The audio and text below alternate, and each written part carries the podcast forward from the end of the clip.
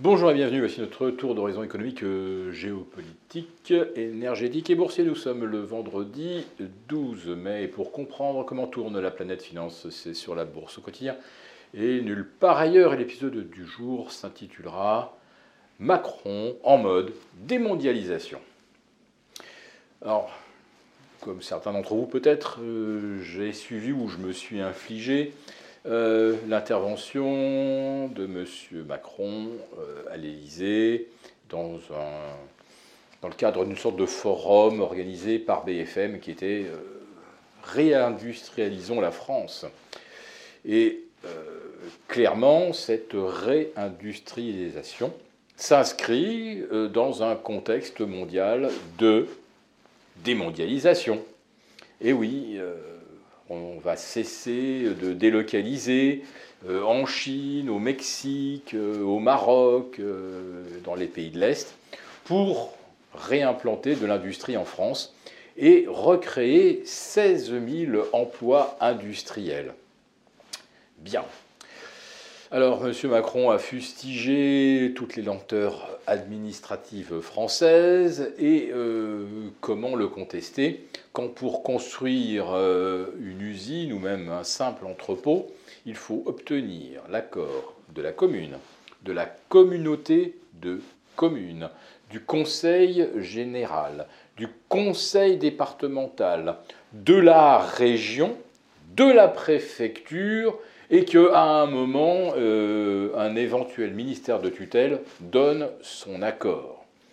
Il y a d'autres lenteurs administratives qui, elles, sont liées au recours contre l'implantation d'un site industriel et des recours qui peuvent s'étendre sur trois ou quatre ans. Voilà. Monsieur Macron voudrait que ça soit euh, résolu au bout de neuf mois. On a épuisé tous les recours et on décide si on fait ou si on ne fait pas. Mais pour construire des usines et pour produire en France, eh bien, il faut des matières premières, il va falloir de l'énergie. Et pour produire de l'énergie rapidement et en grande quantité, euh, si on doit remettre des éoliennes et des panneaux photovoltaïques, ça va prendre des décennies. Écoutez, énormément là aussi de matières premières. Alors, on pense à nouveau au nucléaire et avant de penser à sortir de nouvelles centrales, il va peut-être falloir tout simplement remettre en état celles que nous possédons. On n'aurait jamais dû évidemment fermer Fessenheim qui avait été rénové et qui était parfaitement opérationnel pour les 10 ou les 15 prochaines années.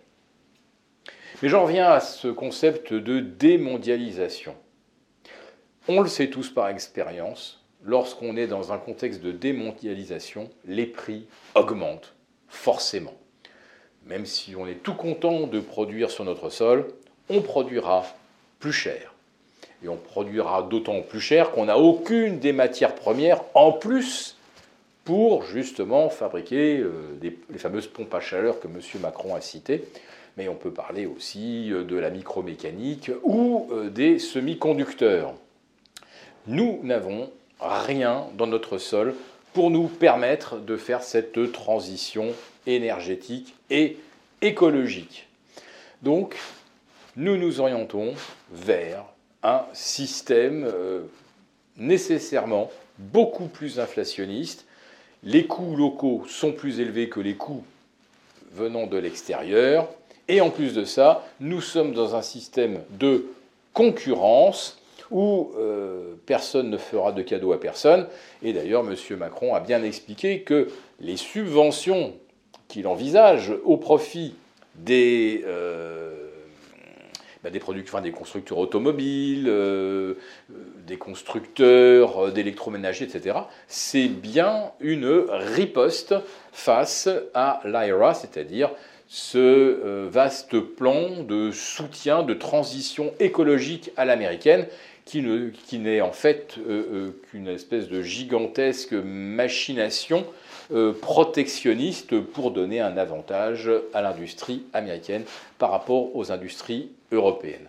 Et ce principal avantage, pour l'instant, je ne sais pas comment on va faire pour le battre, mais quand on importe du GNL des États-Unis, eh bien nos usines tournent avec une énergie qui est 3 à 4 fois plus chère qu'aux États-Unis. Et là, je ne sais pas comment on va faire avant d'avoir remis en marche nos centrales nucléaires. On va continuer malheureusement d'être non concurrentiel par rapport aux États-Unis. Et cette forme de démondialisation qui consiste à boycotter euh, la Russie ou d'autres pays qu'on jugerait euh, pas très euh, vertueux, tout cela contribue naturellement à renforcer l'inflation.